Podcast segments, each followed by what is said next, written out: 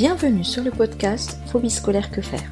Nous allons décrypter ensemble la phobie scolaire, nous informer auprès des jeunes et des familles dont nous écouterons les témoignages et croiser le regard de professionnels qui s'impliquent dans l'accompagnement de phobie scolaire.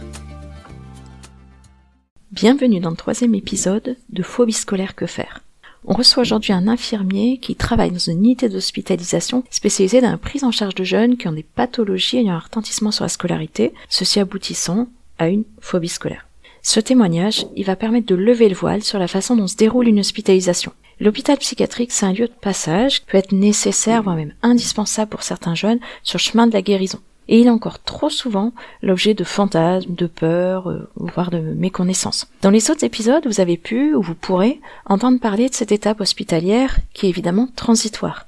Elle a pour but d'accompagner le jeune dans l'atteinte d'un état de bien-être qui permet d'accéder à une vie sociale qui est adaptée à son âge et à son désir. C'est pour cela que ces unités, qui se dénomment fréquemment soins-études, ou en ont la vocation. Il en existe plusieurs qui sont répartis sur la France, et les modes d'hospitalisation sont différents en fonction des besoins. À la demi-journée, à la journée, à la semaine, voire au temps complet. Je vous souhaite une bonne écoute. Je te remercie beaucoup d'être venu aujourd'hui pour faire cet enregistrement. Je te laisse te présenter aux éditeurs. Bonjour, je suis infirmier, je travaille euh, auprès d'enfants et d'adolescents. Euh, dans une unité d'hospitalisation depuis euh, maintenant une dizaine d'années. Pourrais-tu décrire un peu le type des jeunes qui sont accueillis dans une unité d'hospitalisation? Qui ça concerne en fait? Donc euh, sur l'unité où je travaille, on, on, accueille des jeunes entre 12 et 18 ans. Le point commun de tous ces jeunes, c'est une déscolarisation complète, plus ou moins longue. L'idée, c'est de pouvoir proposer un soin spécifique en lien avec les troubles qu'ils présentent. Peux-tu un peu nous dire combien vous accueillez de jeunes? Quel type de profil? Est-ce que c'est plutôt des troubles anxieux, dépressifs ou des pathologies liées à des d'importantes difficultés de vie, des traumas par exemple ou du harcèlement? Alors on, rencontre des profils assez divers, principalement euh, les troubles de déscolarisation. On va rencontrer d'abord des euh, problématiques anxieuses en effet, qui peuvent se manifester euh, de différentes manières, avec des choses plus ou moins massifs, c'est-à-dire euh, importants, qui ont des répercussions euh, plus ou moins larges sur la vie quotidienne euh, des jeunes et par extension de leur famille aussi, puisqu'on est sur des, des, des, prises en charge globales. On parle du jeune et de ses difficultés, mais aussi de toutes les conséquences sur l'environnement social et familial. Euh, c'est des jeunes qui sont en lien avec une déscolarisation totale, euh, dans des situations aussi d'isolement euh, social qui a une, une, tendance à majorer euh, les troubles qui sont préexistants. on rencontre aussi des pathologies qui peuvent être un peu plus spécifiques. Je pense par exemple à des troubles qu'on appelle des troubles phobiques, qui sont fixés sur des choses plus précises. On va rencontrer aussi euh, dans d'autres situations euh, alors des pathologies là aussi hein, plus spécifiques en lien avec des troubles psychiques euh, plus marqués qui là pour le pour le coup nécessitent une mise en place de soins plus longue durée et de moyen terme quoi. Pour rassurer un peu les personnes qui sont extérieures en fait et qui nous écoutent, si un jeune entre dans le service, est-ce que la chose indispensable qu'il aura, c'est la prescription d'un traitement? Est-ce que c'est une condition sine qua non à l'hospitalisation? Parce que ça peut faire un petit peu peur. Euh, c'est vrai que le, côté euh, thérapeutique, c'est la première chose qu'on peut associer avec, une hospitalisation, euh, et d'autant plus en psychiatrie en général. Dans, dans un premier temps, on apprend à rencontrer le jeune qu'on accueille en hospitalisation. Donc il y, a, y, a, des périodes qu'on appelle d'observation où on apprend à aller à la rencontre euh, du patient qu'on accueille, de sa famille par extension aussi, qui déjà nous permet euh, d'avoir une première base de travail pour voir qu'est-ce qui peut être proposé aux jeunes qu'on accueille, euh, et ainsi par la suite mettre en place des soins spécifiques et individualisés pour lui. Ok, donc on est d'accord, pas un traitement indispensable. Il y en a même peut-être qui restent toute leur hospitalisation sans traitement, si, si ça peut fonctionner. L'introduction de médicaments, c'est pas la première indication en fait de l'hospitalisation. Au contraire, c'est difficile de donner des pourcentages bien sûr, mais, euh, euh, l'introduction des thérapeutiques, euh, elle est bien moindre que ce qu'on peut penser en fait. Ça c'est plutôt chouette, ça veut dire qu'on peut arriver en se disant bah j'aurai quelque chose, une prise en charge qui est vraiment adaptée à ma pathologie, ça veut pas dire qu'on va me donner un traitement pour que je dorme la journée. Par contre, est-ce que tu peux expliquer comment ça se fait qu'en en étant hospitalisés, ils vont tirer plus de bénéfices, par exemple, que des consultations euh, que des jeunes peuvent faire assez régulièrement? Qu'est-ce qui fait que, bon, on sait que sur l'hospitalisation, c'est aussi la séparation du cadre familial, on va dire, qui peut aussi agir. Et comment ça marche le fait que cette séparation, elle donne quelque chose de positif? Euh, vaste question. Euh, non plus sérieusement, la séparation du milieu familial, elle n'est pas du tout là pour euh, pour pointer du doigt un, un, fonctionnement à la maison qui peut euh, être négatif ou positif. C'est pas du tout la question. L'idée c'est de pouvoir euh, mettre le jeune dans un, un environnement différent et euh, la, la, différence avec la consultation qui est qui est une prise en charge de type ambulatoire, c'est-à-dire ponctuelle, euh, l'hospitalisation, le, le, cadre de soins est beaucoup plus resserré autour du patient. On, on travaille au quotidien. L'équipe de soins pluridisciplinaire qui est autour du patient et avec lui sur sur une semaine ou sur sur des demi-journées après ça dépend des types de prise en charge, mais euh, c'est beaucoup plus rapproché et beaucoup plus étayant, on va dire, qu'un suivi qui est de type ambulatoire. On va accueillir euh, des patients qui sont plus en difficulté sur des hospitalisations que des patients qui ont des troubles euh, moins marqués, qui, là, pour le coup, une indication ambulatoire est peut-être plus pertinente pour mettre l'eau à tout moulin. C'est vrai que les prises en charge en CMP, donc juste en consultation, souvent c'est des troubles un petit peu plus légers, on va dire.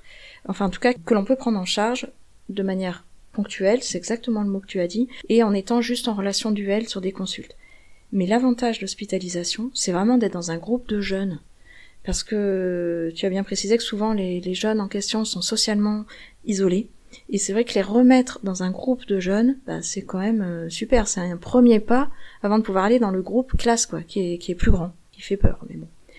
Pour parler assez concret et basique, Comment se déroule euh, une journée, une, semaine, puisque c'est une hospitalisation de semaine, d'un jeune qui est pris en charge euh, dans ton unité?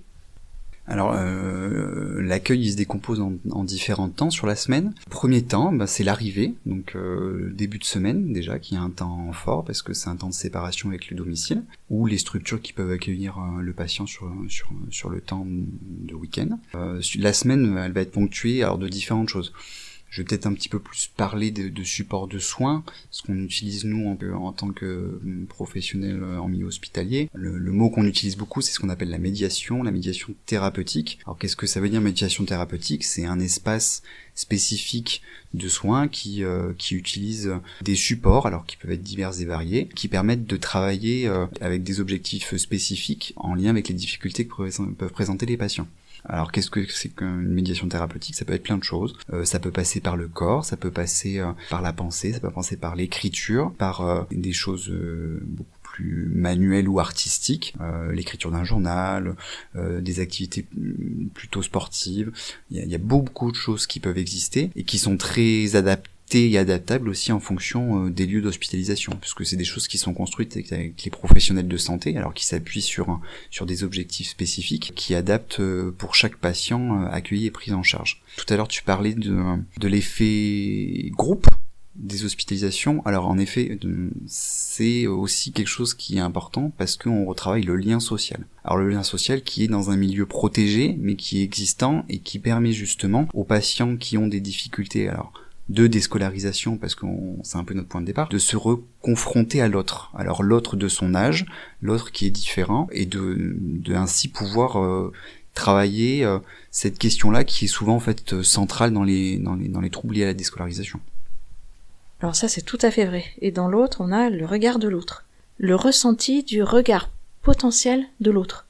C'est comme les jeunes qui parfois nous disent, euh, alors j'en ai quelques en consultation comme ça, qui disent oh là là, euh, j'arrive plus à prendre le bus parce que dans le bus on me regarde, et, ils sont en train de me décrire par exemple quelqu'un qui les a regardés, mais eux ils décrivent avec tellement de détails que je leur dis mais mais toi t'as passé cinq minutes à le regarder fixement, donc t'étonnes pas trop qu'après ils te regardent.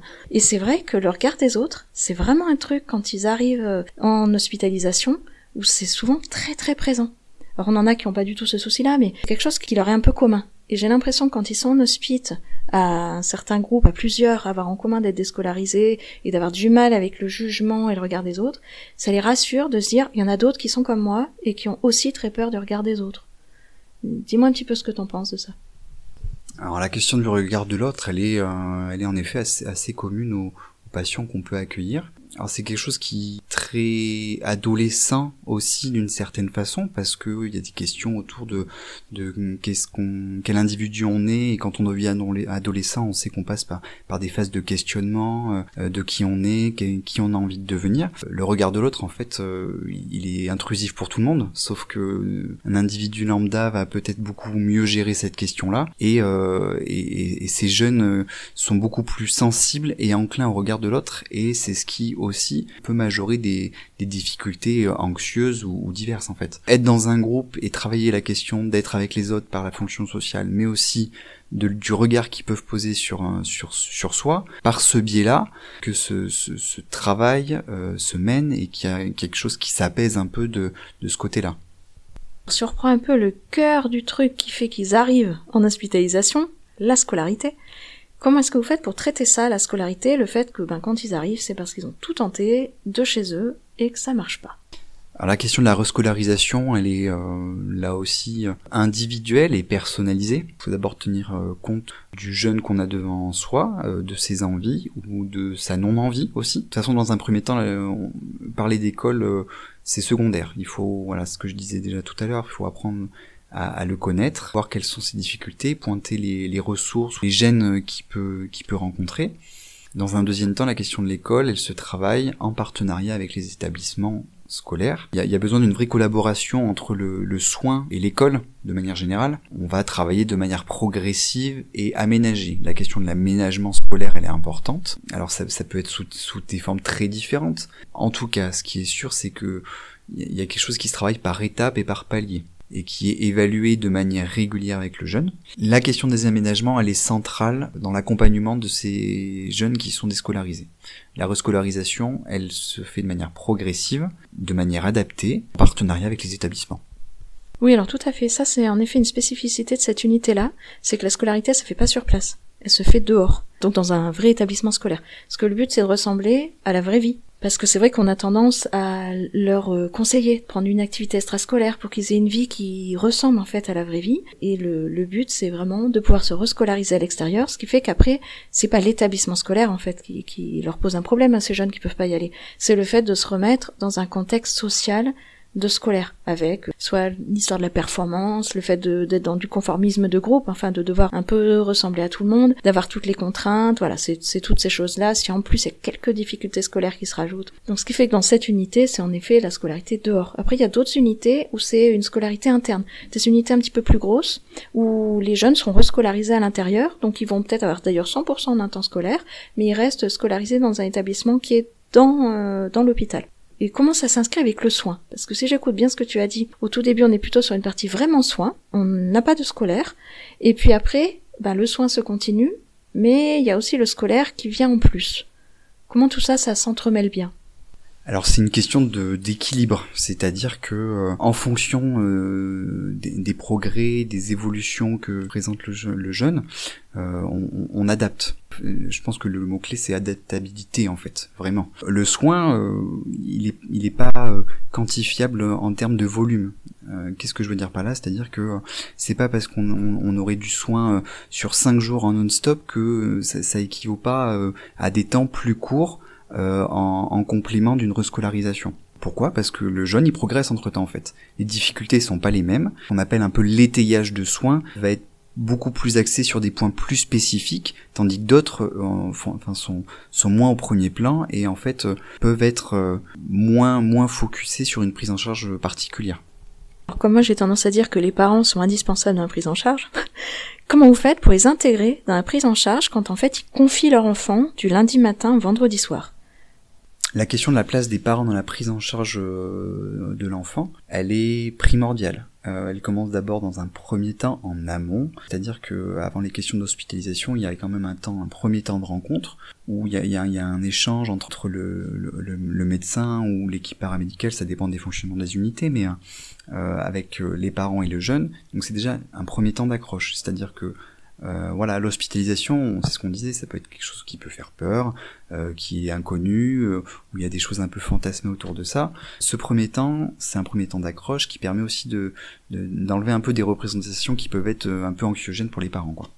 Par la suite, le long de la prise en charge, les parents ils ont toute leur place. Là aussi, ça va être dépendant de, de, chaque jeune et de, de chaque euh, situation familiale. Mais il y, a, y, a, des temps plus spécifiques pour faire le point sur la prise en charge de leur enfant. Entre ces temps-là, il y a un lien qui se crée de manière continue avec les familles tout au long de la semaine. Ça va dépendre aussi de la façon dont, les parents se, se, se sentent plus ou moins à l'aise dans le lien avec l'hospitalisation. Il y a des choses qui sont euh, parfois plus difficiles et parfois plus faciles. Euh, là aussi, il y a des choses euh, qui qui sont importantes à prendre en compte. C'est un, vrai travail de collaboration, d'échange avec les parents et aussi avec leur enfant, parce que c'est le jeune qui fait le, aussi un, vrai lien entre ce qui se passe à la maison et ce qui se passe à l'hospitalisation, parce que sans, sans, le patient, c'est lui qui est au cœur de, au cœur de son projet de soins, au, au cœur du, du, travail qui est mené il y a, y a, un vrai, une, une, vraie collaboration qui se mène euh, entre entre ces différents entre ces différents acteurs en fait.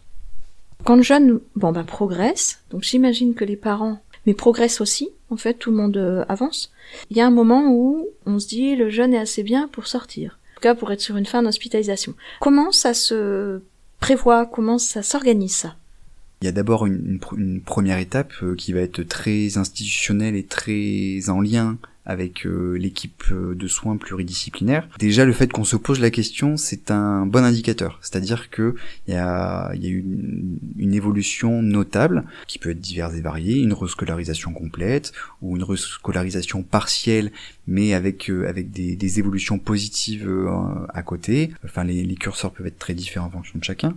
Mais déjà, le fait de se poser la question, c'est un marqueur important. Deuxième temps, c'est euh, comment on peut, tu me demandais comment on peut euh, envisager et parler de fin d'hospitalisation de manière plus générale. Et eh ben ça passe déjà euh, par, par le jeune, c'est-à-dire que là aussi, tout à l'heure je disais que, le, le, jeune est au centre de son, de son projet de soin, il est acteur du soin. Là aussi, il y a quelque chose qui va émerger. De manière générale, il y a quelque chose qui émerge chez, chez le jeune sur, sur fin de prise en charge, où il y a une volonté plus forte de se détacher du soin, qui pour le coup, dans des contextes de fin d'hospitalisation, est plutôt bénéfique, parce que euh, il est en capacité à ce moment-là d'avoir suffisamment de ressources pour se confronter à une, à une, vie euh, entre guillemets normale, enfin tout du moins une vie euh, sans, sans, un étayage de soins euh, aussi important qu'est, euh, que peut l'être l'hospitalisation. Et donc une fois que cette question-là est posée et définie, il y a des choses qui sont accompagnées avec des projections sur qu'est-ce qui se passe aussi sur l'après-hospitalisation. Les jeunes ne sont pas lâchés comme ça dans la nature sur une fin d'hospitalisation.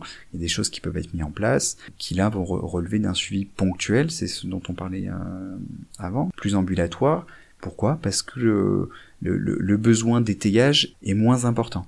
Euh, on va penser par exemple à un suivi avec euh, avec une psychologue ou un suivi avec un pédopsychiatre ou euh, d'autres formes de suivi qui peuvent être diverses et variées. Les hospitalisations, je trouve qu'elles servent pour la partie soins, bien sûr, pour repartir en classe, mais pas que. Je trouve ça vraiment, ça les fait grandir, si on peut dire. Dis-moi un petit peu ce que t'en penses de ça. Tout à l'heure, on parlait de, la séparation, le milieu familial. De fait, cette séparation, elle va générer une, question d'autonomie. Pourquoi? Parce que euh, l'éloignement du milieu familial, ça va générer le besoin chez les jeunes de trouver des ressources pour pouvoir être plus autonomes. Alors il y a quelque chose d'un peu d'un peu théorique dans ce que je dis. Qu'est-ce que ça veut dire par là? C'est euh, être en capacité de pouvoir euh, se confronter à des situations par soi-même. Donc là, c'est comment comment le jeune peut mobiliser des ressources qui lui sont propres et euh, quelque chose de, de, plus simple qui paraît peut-être euh, basique, mais euh, euh, quand il y a des hospitalisations de moyen cours comme ça, donc qui sont sur plusieurs semaines, parce que voilà, on est sur cette échelle de temps-là, comme n'importe quel jeune adolescent qu'on peut rencontrer, le temps passe et ils grandissent aussi. On grandit psychiquement et le travail qui est mené euh, au sein d'un groupe, la question de la, la socialisation, d'une reprise de scolarité, toutes ces questions-là font que les chaque jeune va pouvoir gagner en maturité, parce qu'il y a la question de l'autonomie et la question de la maturité. Là, je parle de maturité psychique, c'est-à-dire que euh, ils vont être euh, en capacité de pouvoir déployer euh, des stratégies d'adaptation et, et, de fait gagner, gagner en, autonomie et, et, tout simplement grandir. Pour la partie vraiment scolaire, donc les jeunes arrivent parfois, comme tu dis, déscolarisés depuis fort longtemps, d'autres ça fait un petit peu moins longtemps, et souvent ils sont dans un système assez classique, on va dire. Or, il y a quand même un certain nombre de jeunes qui arrivent là et qui disent bon bah voilà, moi j'en peux plus, ils sont par exemple en, on va dire en seconde parce que souvent ça arrive un peu là, j'en peux plus du système scolaire, je voilà, et suis euh, qui n'en pleut vraiment plus et dont on voit que une fois que psychiquement il est bien hein, et qu'il est capable d'y repartir, est-ce qu'il y a d'autres choses à leur proposer ou est-ce que tout compte fait, euh, le but c'est de les remettre en scolarité euh, ordinaire, j'allais dire, enfin scolarité classique, ou est-ce que parfois il y a autre chose? C'est-à-dire parfois même en cinquième, quatrième, là, quand ils savent pas trop vers où ils vont. Est-ce qu'il y a un travail qui est fait là-dessus? Alors c'est vrai que quand on parle de rescolarisation, euh, on, pense euh, dans un premier temps scolarisation, alors comme tu dis, normale, classique, sur, sur, un, sur des filières générales. Il y a aussi la question de pouvoir euh, faire le point et évaluer les envies du jeune et en effet, euh, la scolarité, ça recouvre plein de choses. Euh, on peut être sur sur des choses euh, très générales, euh, définir. Alors tu parlais des secondes, c'est vrai que les, les secondes sont des secondes indifférenciées, donc il y a des choses un peu un peu très larges. Il y a toutes les autres filières de la scolarité. je pense notamment à, à, la voie professionnelle, qui très souvent d'ailleurs permet de d'embrayer des des parcours de scolarité beaucoup plus fluides pour certains jeunes qui sont en panne par rapport à l'école. De manière plus large, c'est la question de l'orientation qu'on évoque tout de suite. Euh, l'orientation, elle est évoquée sur, sur les milieux fin collège. C'est une, une, question qui peut paraître euh, légère, mais qui en fait est relativement importante. Parce que l'orientation va permettre aussi de pouvoir euh, proposer des choses adaptées en fonction de chaque jeune un, jeune qui qui va avoir des projets des projets de voie professionnelle ou de voie technologique, parce qu'on parle de professionnel, mais il y a aussi la voie technologique. Plus, plus elle va être introduite tôt dans la scolarité, plus il y a aussi quelque chose qui va, qui va être euh, beaucoup plus facile, j'ai envie de dire. Parce que l'adhésion, l'adhésion à un projet scolaire, c'est aussi important. Donc ça, ça veut dire qu'il faut travailler pas mal en réseau dans des services comme ça. Euh, par exemple avec la plateforme MLDS, là, mission de lutte contre le décrochage scolaire, avec euh, des écoles de la deuxième chance, avec des organismes en fait de ce type qui permettent de raccrocher les jeunes vers du scolaire, on va dire, mais même si c'est pas euh, la voie classique. C'est-à-dire vous êtes obligé de travailler comme ça en, réseau. En effet, c'est quand même euh, plus qu'important de pouvoir euh, avoir des articulations de manière générale entre le soin et les milieux scolaires. Milieux scolaires au sens large du terme. Il y a beaucoup de dispositifs qui existent beaucoup qui sont peu connus aussi, mais qui sont euh, de véritables ressources pour permettre de travailler des questions de rescolarisation. Hein. Tu parlais, de plateforme MLDS, oui, c'est un, un, des partenaires qui, qui est existant, et il y a aussi les établissements euh, scolaires euh, à proprement dit, et le travail qui peut être mené en partenariat avec les équipes pédagogiques, parce qu'on peut aussi mettre en place des choses spécifiques pour certains jeunes dans des, établissements scolaires euh, classiques. Bah, on sent bien en tout cas que l'hospitalisation, à chaque fois, c'est vraiment à la carte. Enfin, la prise en charge, elle est hyper personnalisée. Donc ça, c'est vraiment bien. Ça veut dire que le jeune, quand il sort, il a vraiment quelque chose qui lui correspond à lui, en fait, spécifiquement, quoi. Donc c'est, c'est vraiment chouette. Alors, ça doit être très positif, tout ça. Comment est-ce qu'il te paraît possible qu'il puisse y avoir quelque chose qui évite ces déscolarisations depuis longtemps, 3 à 4 ans, parce que bon, il y en a aussi hein, qui viennent frapper à la porte et, qui sont déscolarisés depuis très longtemps. Comment est-ce qu'on peut travailler en amont pour qu'en fait les jeunes n'arrivent pas en hospitalisation en ayant l'impression d'avoir tout écumé et que tout est un échec euh, Comment est-ce qu'il serait possible d'arriver avant ça en fait? C'est bien les hospitalisations, hein, je suis pas en train de dire que c'est pas bien, c'est bien. Mais par contre, comment est-ce qu'on peut faire en sorte que ce soit bah, qu'il y ait quelque chose qui a été fait avant et que s'il recours à l'hospitalisation, bah c'est pas grave mais on a aussi tenté une autre façon de faire avant.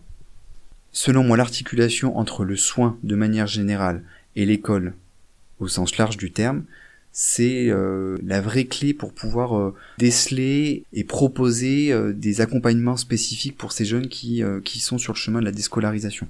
Il y a un vrai, une vraie réflexion à mener autour de cette question-là. sur la mise en place de réseaux dédiés, de dispositifs spécifiques. Alors il y a des dispositifs spécifiques qui existent déjà euh, sur euh, sur certains sur certains lieux où il euh, y, a, y, a, des propositions de d'entretien, d'évaluation et d'orientation pour des jeunes qui ont été repérés par le milieu scolaire comme en difficulté en lien avec la scolarisation de manière générale.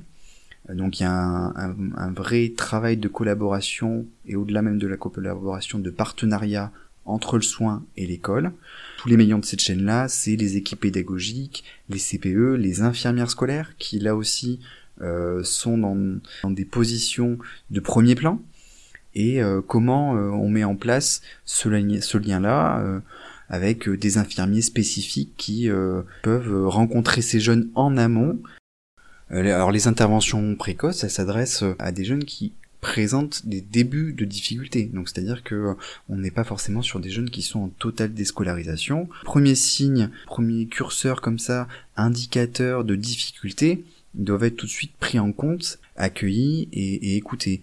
Alors à travers des dispositifs d'entretien spécifiques, euh, à travers euh, des mises en place d'aménagements, enfin voilà, je parle de plein de choses dans un premier temps, se mettre en lien avec l'équipe pédagogique qui accueille son enfant. C'est important de souligner des difficultés. En tant, euh, vous êtes parent, vous remarquez euh, euh, votre enfant qui vous, vous fait signe j'ai pas envie d'aller à l'école.